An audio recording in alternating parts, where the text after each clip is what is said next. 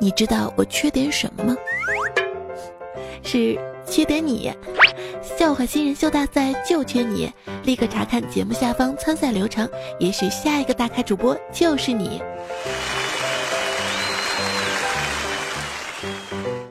本节目由喜马拉雅出品。今天你要干什么啦？就是播报。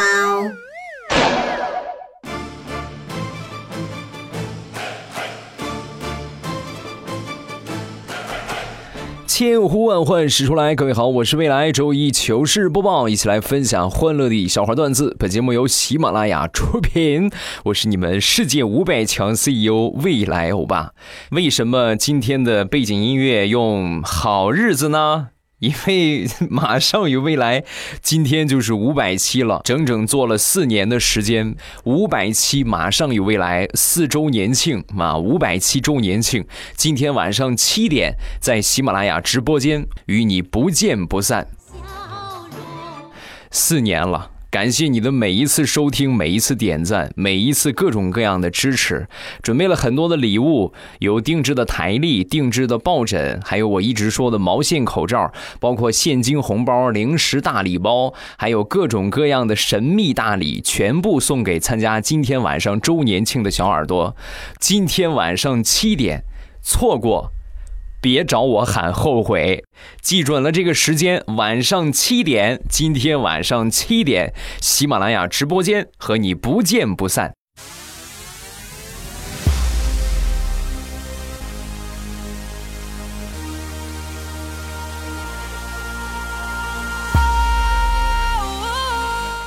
前两天和我一个好朋友去吃火锅，他领着他儿子在吃饭的时候，小家伙正好是淘气啊，包括疑问句比较多的年纪啊。吃着吃着饭，突然就问爸爸：“这个是什么呀？”一会儿吃饭说：“这个是什么呀？”问来问去，他爸爸最后烦了啊，实在是烦了，很不耐烦的跟他儿子就说：“这是狗屎，这全都是狗屎，你吃就吃，不吃就闭嘴。”他爸爸说完他之后，也就安静了一分钟的时间，指着我就说。爸爸，爸爸，你快看，这个叔叔好恶心呐！他把狗屎给吃了。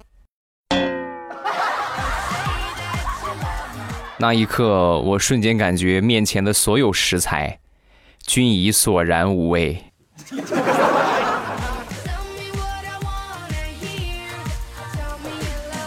说说身边淘气的孩子。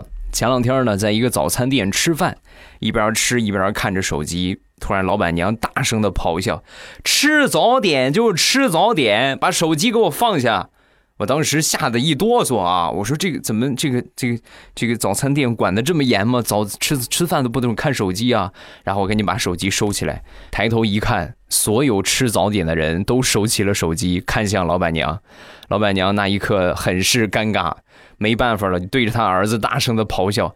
不好好吃饭，你就赶紧写作业去，看什么手机？以后别吃早点了。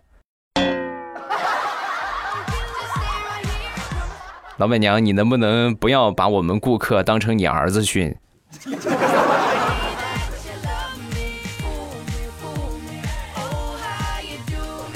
再说我表哥和我表嫂。表哥和表嫂他们两个人呢，平时这个矛盾啊比较多一点。有一回我表哥把我表嫂惹生气了，一气之下就回了娘家啊。表哥呢也赌气，你说你回娘家，你以为我就治不了你了吗？啊，我就是不去找你，我就不去接你。然后呢，表嫂就在乡下啊，在娘家待了一个多月啊，待了一个多月。女人，你们想想，当了妈妈之后能不想孩子吗？特别想。一个月她绷不住了，跑回来了。回家第一件事儿先找闺女，找着闺女之后抱起来又亲了半天。妈妈想死你了，一个多月没看见了。哎呦，宝贝儿，我不在家，你爸爸可以呀，给你学会扎小辫儿了。啊，说完，他闺女很是无奈的说：“妈妈，你错了，我戴的是假发，我的头发被我爸爸剃光了。”说完，把头上的假发拿了下来，露出了锃光瓦亮的大光头。刘刚蛋，你给我过来！老娘要打死你！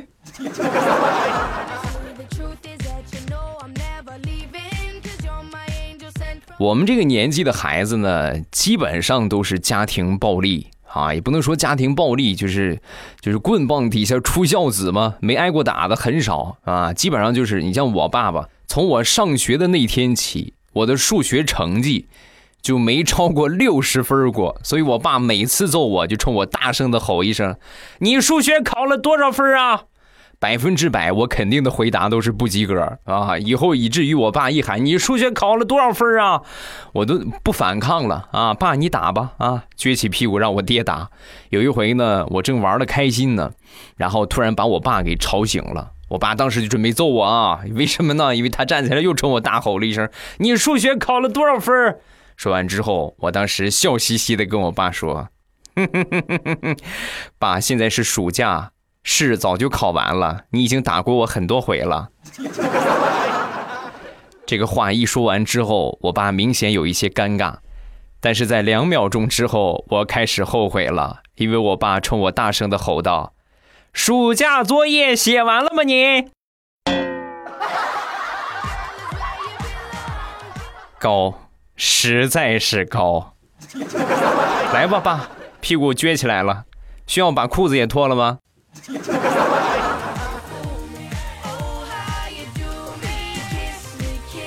说一说，想当年上学的时候，我们班成绩的一个排名啊，我们班稳居第一的。为了不影响个人的形象，我就暂且用小华和小文来形容啊。永远稳居第一的是小华，其次呢是小文，这是两个学霸啊。有一回呢，小华考了第二，就老考第一的考了第二。却很高兴啊！我当时我就很纳闷学霸的世界太难懂了。我说你退步了，你怎么还这么高兴啊？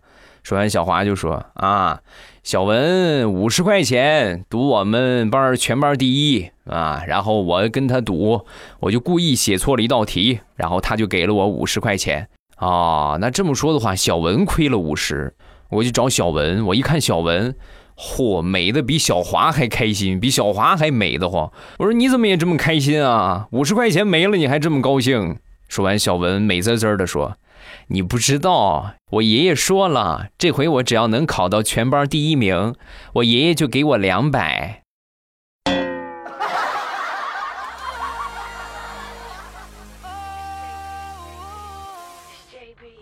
直到现在我才明白为什么人家是学霸呀。同志们呐，这是名副其实的双赢啊！就是这件事情永远不可能发生在我身上，因为我在我们班的排名永远都是倒数前三名。不过也是有机会的，因为有一年倒数第一那个傻子和我谈谈判，你你当一回倒数第一，我今年老是挨揍，你当倒数第一，我给你五十，好不好？然后我就同意了。然后那一年 回家，我爸揍的我那个惨啊！哈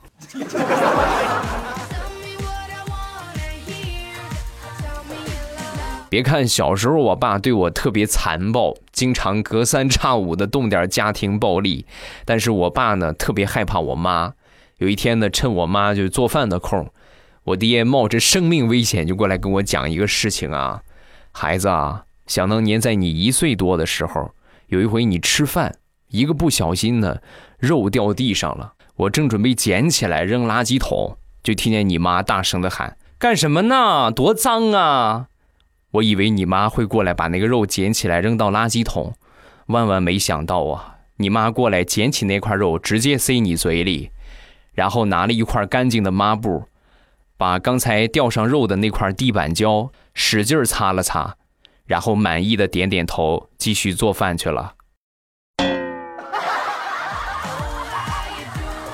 宝贝儿，这个事情是你爸冒着生命危险跟你说的，可千万别跟你妈说啊！你跟你妈说，我我这个老命就不保了。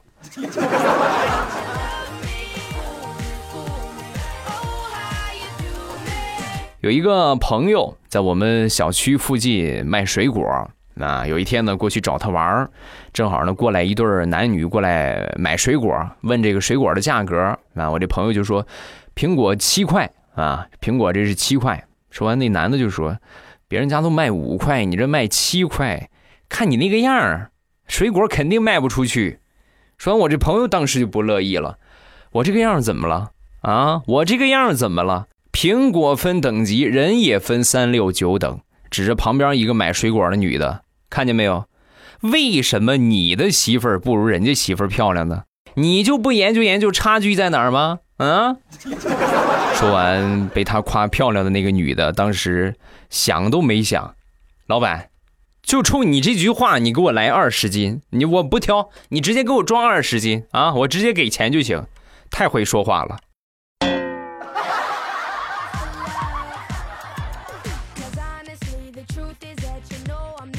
上个周末去我们附近的一个滑雪场去滑雪啊，这个季节呢，滑雪生意也开始兴起了啊。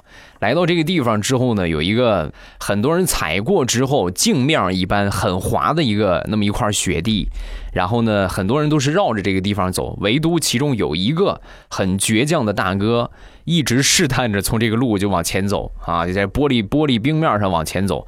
我寻思，你说这是怎么吃错药了？这是啊，旁边有有好路不走，非得走这个出溜滑的地方，上去吧唧摔倒，上去吧唧摔倒，连摔了好几回，不淡定了，不走了啊！从旁边绕下来，绕下来，经过我这个地方的时候啊，就听见这个大哥在自言自语：“又被骗了，刚买的防滑鞋一点都不防滑。”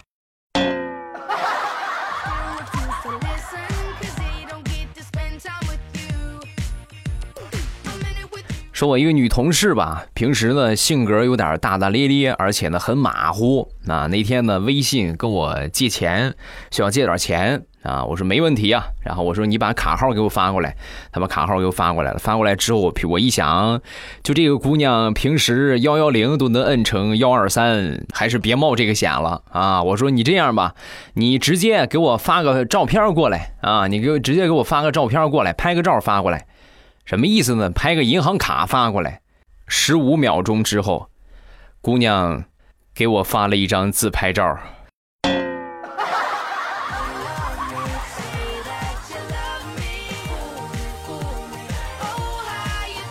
还说这个姑娘那天呢坐她车，她这个买了一个。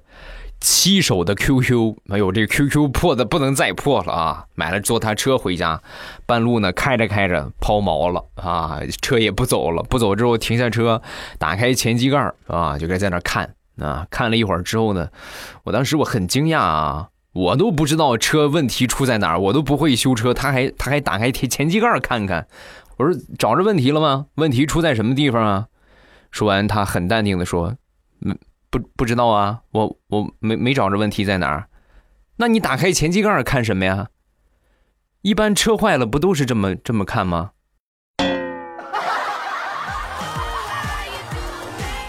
哎呀哎呀，我发誓啊，我以后要是再坐一回你的车，我就跟着你姓。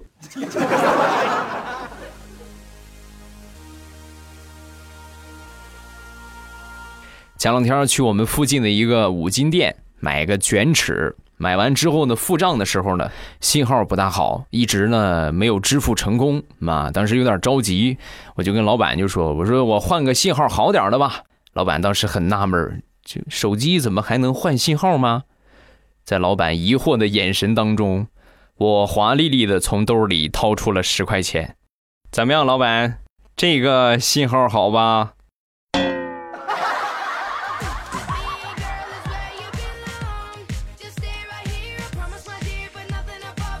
我一个同事，他媳妇儿是小学老师啊，因为教的挺好，教学水平比较高，所以呢，他们那个班儿啊人特别多，八十多个人，每天呢批改卷子，这就是很繁重的一项工作，每天批到深夜，把我这同事给心疼坏了。那天跟他媳妇儿就说：“你这样太累了，八十多份试卷批到什么时候？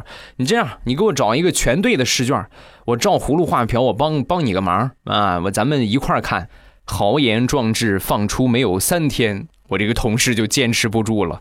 那天跟他媳妇儿就说：“那个媳妇儿啊，我帮你改卷子，你看你也不能了解到他们掌握知识的程度哈，所以你看，要不我以后我就我就不批了吧。”啊，说完他媳妇儿冷笑一声：“你放心啊，以后我不会让你帮我批改了。虽然我没有了解孩子们对知识的掌握程度。”但是我了解了你对知识的掌握程度，你是个真学渣呀。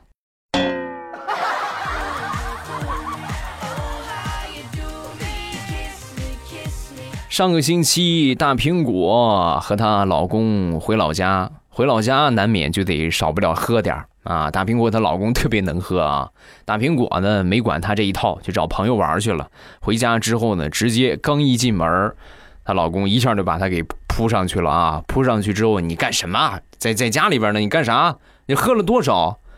啊，喝了多少？喝了两两箱吧。哎呀，我的天，怎么喝这么多呀？爸爸跟妈呢？不知道啊。我喝了一会儿之后就看不见他们人了。那大苹果赶紧过去一看，他爸和他妈在桌子底下睡着了。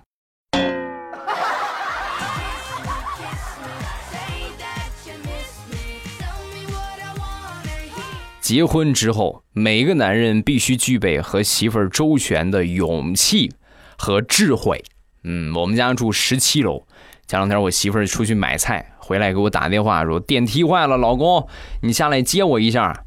我当时一想，你都胖成什么样了，你还不减减肥啊？但是我直接说，你胖成什么什么样了，不减减肥，我晚上我估计我就得跪一晚上的搓衣板。所以我就跟他说，我说，你那个亲爱的，我收拾屋子的时候不小心把你刚买的粉底液、隔离霜给摔了，你看看上来看看还能用吗？我还没说完呢，我媳妇那边嗷一嗓子把电话就给挂了。然后不到五分钟的时间，我媳妇拿着新买的菜刀，杀气腾腾的进门了。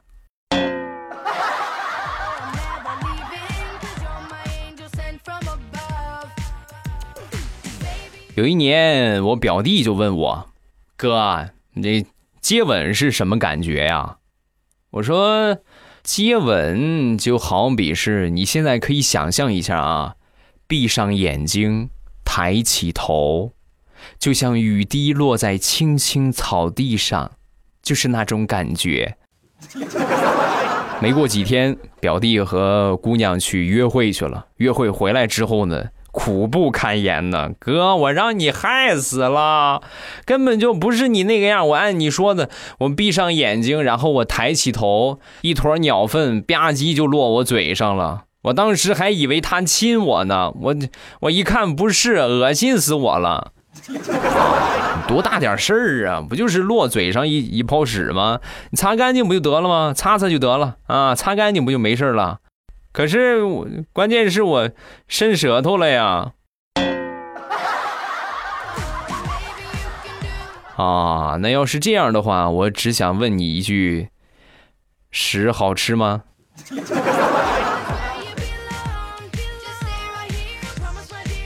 表妹今年二十三岁，前两天呢，媒婆给她介绍了一个对象。相亲之前，人这个媒婆就说了啊，这个小伙呢，属于是个内向的孩子，不喜欢讨女孩欢心，但是人挺不错啊，你去看看吧。啊，到了那儿之后呢，这个岁数比我表妹要大很多，表妹二十三嘛，对方二十九了。然后表妹就问他啊。你二十二岁大学就毕业了，二十三、二十四、二十五、二十六、二十七、二十八，这几年你都干嘛去了？啊，潜台词什么呢？你这么早就就毕了业，没啥事儿，你怎么还不娶媳妇呢？按照媒婆的介绍，这是一个很内向的小伙儿，他肯定会说啊，这两年忙事业去了，或者说没有什么合适的等等这样的回答。但是万万没想到啊，相亲那个男的神回复。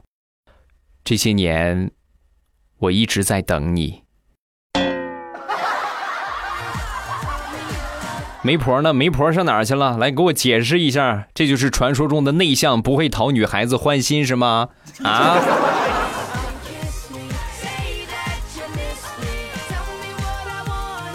想当年工作之后的第一个月，回到家之后呢？这个毕毕竟说是有自己能挣钱的人了啊！回家之后，爸妈特别热情，特别是我妈，哎呦，热情的不得了，做好吃的，各种各样的嘘寒问暖。临走的时候啊，拉着我的手送了好久好久。我当时看到这个场景，我当不禁很感动。我说妈，你别送了，我下个月还回来啊！你别送了。说，我妈也怪不好意思的。儿子，你是不是忘了你说发第一个月的工资给我买礼物啊？你看你这都回去上班了，我等了你好几天，你也没提礼物的事儿，准备了没有啊？妈，你看你这话说的，马上有未来五百期四周年周年庆，今天晚上七点直播间准备了很多的礼物，去去抢去吧。再次来重申非常重要的一件事情：今天十二月三号晚上七点，喜马拉雅直播间和你不见不散，给大家准备了很多的礼品，什么毛线口罩啊。哪个叫抱枕呐？哪个叫定制版本的台历啊？所有的都是我的周边的礼品。马上有未来的周边定制的礼品啊，毛线口罩是吧？呃，零食大礼包、抱枕、定制的 U 盘，还有专属的神秘大礼、现金红包等等，全部送给七点来我们直播间的小耳朵啊！今天晚上的周年庆的活动，这是名副其实的错过。再等下一年啊！晚上七点，马上有未来四周年五百期周年庆，感谢各位一路以来的支持，咱们感恩大回馈，周年大狂欢，晚上七点直播间和你不见不散，么么哒！喜马拉雅听，我想听。